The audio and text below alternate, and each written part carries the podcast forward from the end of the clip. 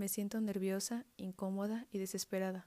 Solo quiero irme de aquel lugar, pero no sé cómo hacerlo sin que algo pueda salir mal. Me sigue gritando, está paranoico, me sudan las manos. Finge calmarse, me pide disculpas y me dice adiós con un abrazo. Su cuerpo junto al mío me sofoca y me da asco. Solo quiero que se mueva. Intento soltarme para sentirme mejor. Él forcejea y no me lo permite. Empiezo a hiperventilarme y mil pensamientos y preguntas pasan por mi mente. No tengo idea de cómo saldré de aquí. Todo sucede tan rápido que de repente tengo sus manos en mi cuello. Empujo, pataleo e intento gritar, pero todo es imposible. Es mucho más fuerte que yo. La vista se me empieza a nublar y lo sé. Ahora lo sé. Nunca voy a salir de aquí, al menos no con vida. El último pensamiento que tengo se lo dedico a mi familia.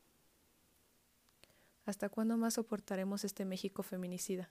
Genevieve Livier, 20 años, víctima de feminicidio.